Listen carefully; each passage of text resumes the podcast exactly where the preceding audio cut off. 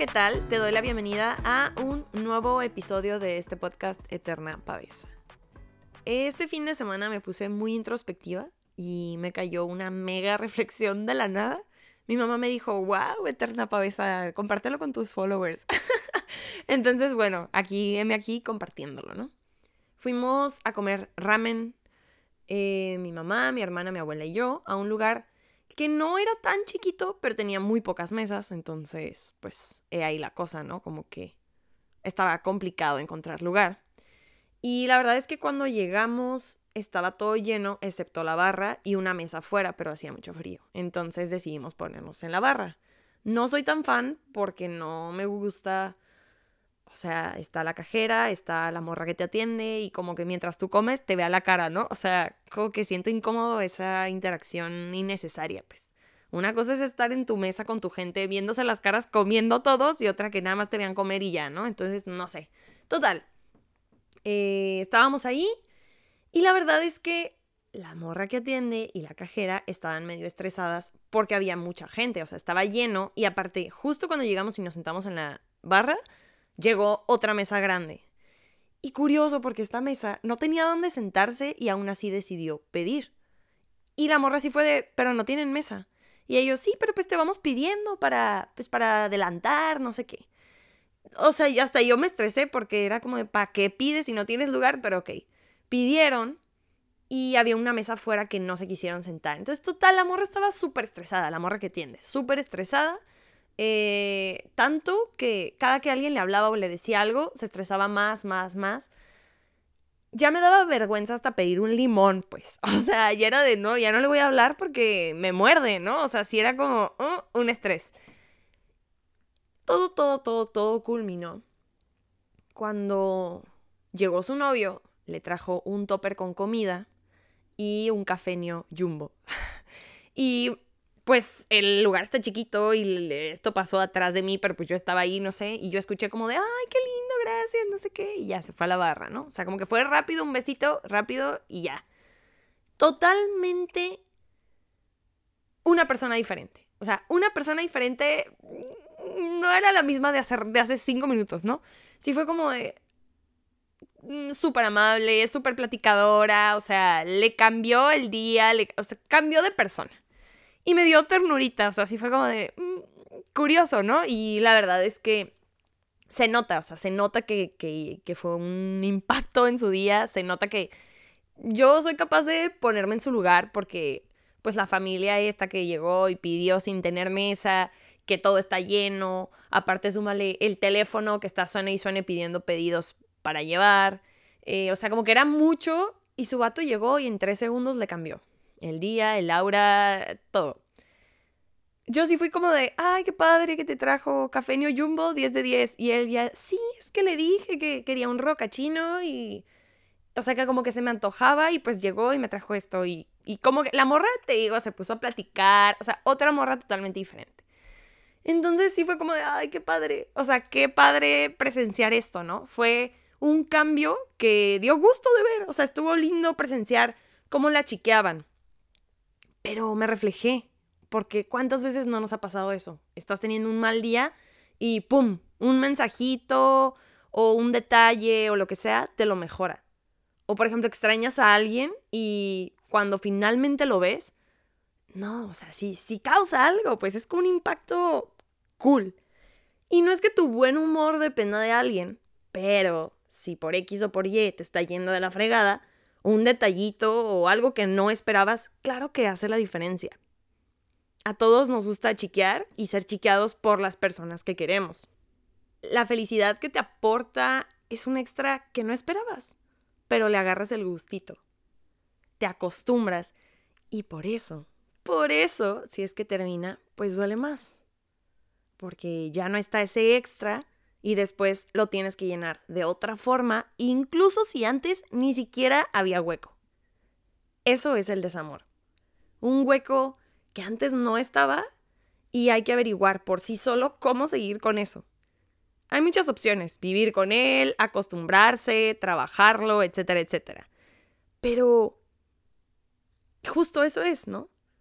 Cuando, por ejemplo, extrañamos estar en pareja, nos acordamos de las acciones que extrañamos. O sea, ay, quisiera para que me abrazara, quisiera un novio que, no sé, para los besos, los viajes, los detalles, todos esos planes o así, ¿no?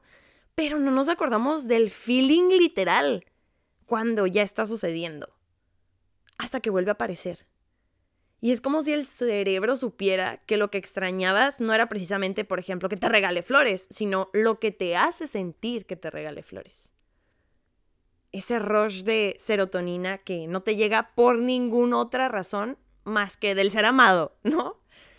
Y ahora quiero plantear algo que no sé si a ustedes les pasa, pero cuando empiezo a platicar con alguien nuevo, así como, mm, para ver qué onda, para conocernos y así recurrentemente, empieza a surgir esa atracción o interés, pero que todavía no tiene nombre o sea, como que todavía no es un casi algo tampoco, pero es como, mm, vemos, vemos cómo fluye, vemos la cosa.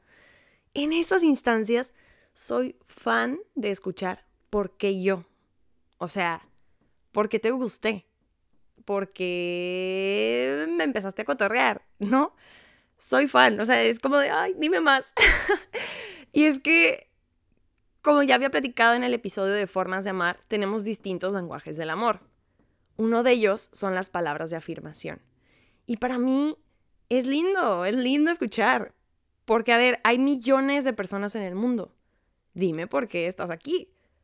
¿Qué te puedo dar yo o qué recibes de mí que no encuentres en otro lado? Me gusta que reafirmen, ah, es que eres especial. O me gusta tu personalidad. O pues físicamente, ¿no? Te conocí, me gustaste y punto. Quise, quise aventarme. En teoría uno tendría que saberlo por sí solo, pero está lindo escucharlo, ¿no? O sea, está lindo que te chulien. La cosa de necesitar estas palabras de aliento es que te la crees. O sea, ¿eres la más hermosa del mundo? sí, a huevo, lo soy. claro que sí, dime más. Pero, ¿qué pasa cuando esa persona usa ese poder de convencimiento para mal? O sea, eres la más tonta, la más fea, la más bla, bla, bla también tiene un efecto. Y ya no de los lindos. Hay un límite muy delgado entre recibir toda esta información como lo que es, o sea, información externa, y otra creérsela y vivir esos adjetivos como si fueran una realidad.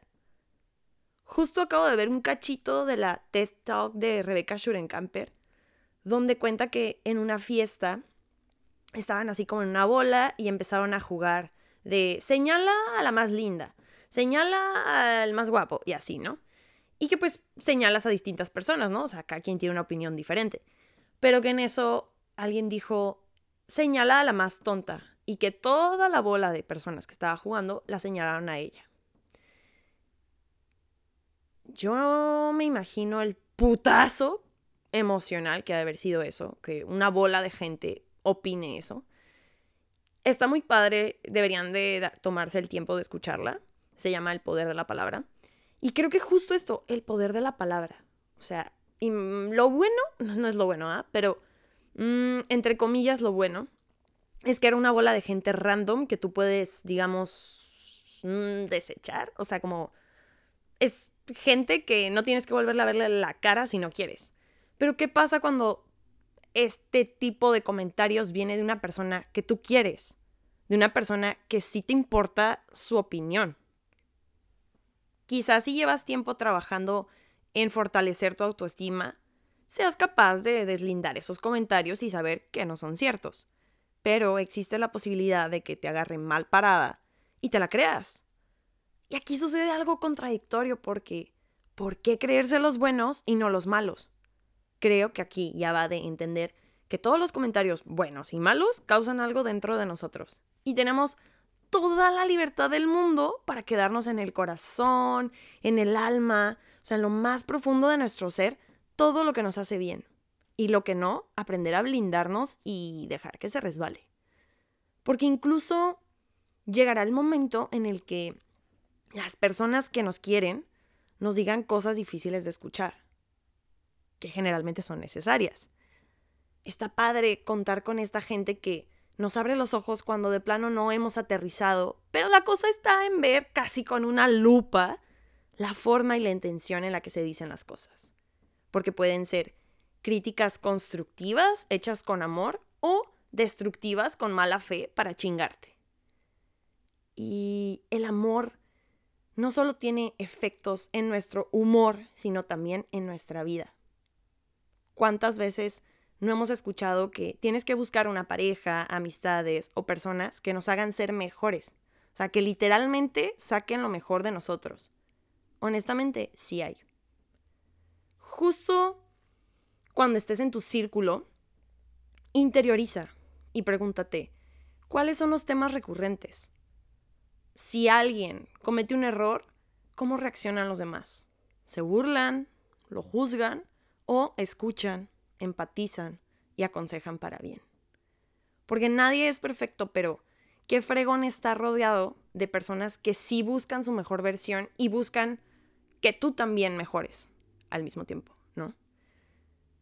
Ejemplos hay muchos y, híjole, es que en temas delicados como relaciones tóxicas, adicciones, violencia de cualquier tipo, me atrevo a decir que demostrar tu cariño, tu apoyo, el amor o la admiración que tienes por esa persona y lo poco o mucho que ha logrado para superarlo, crea un impacto enorme.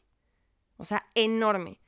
Yo a la fecha no sé qué sería de mí sin mis tesoros con nombre y apellido. Mi círculo de apoyo que me sostuvo cuando yo apenas podía. Una vez alguien me dijo que de amor no se podía vivir. Pero hoy quiero responderle que el amor fue lo único que me dio las fuerzas para seguir viviendo. Y eso es lo único que importa.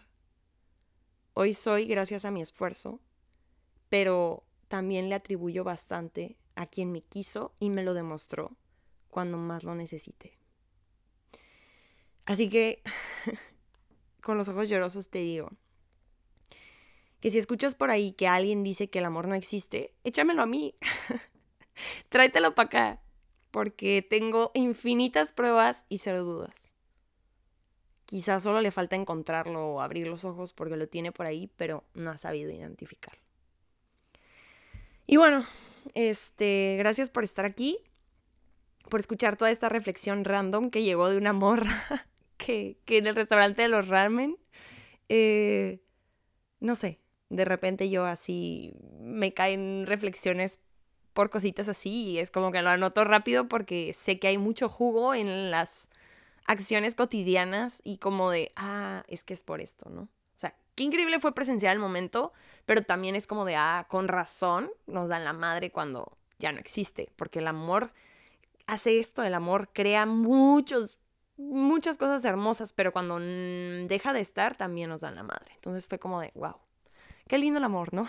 Qué lindo y qué doloroso a veces, pero bueno, es que el amor no duele. El amor no duele, lo que duele es confundirlo con otra cosa. Ay, ay, ay, ay, qué, poética.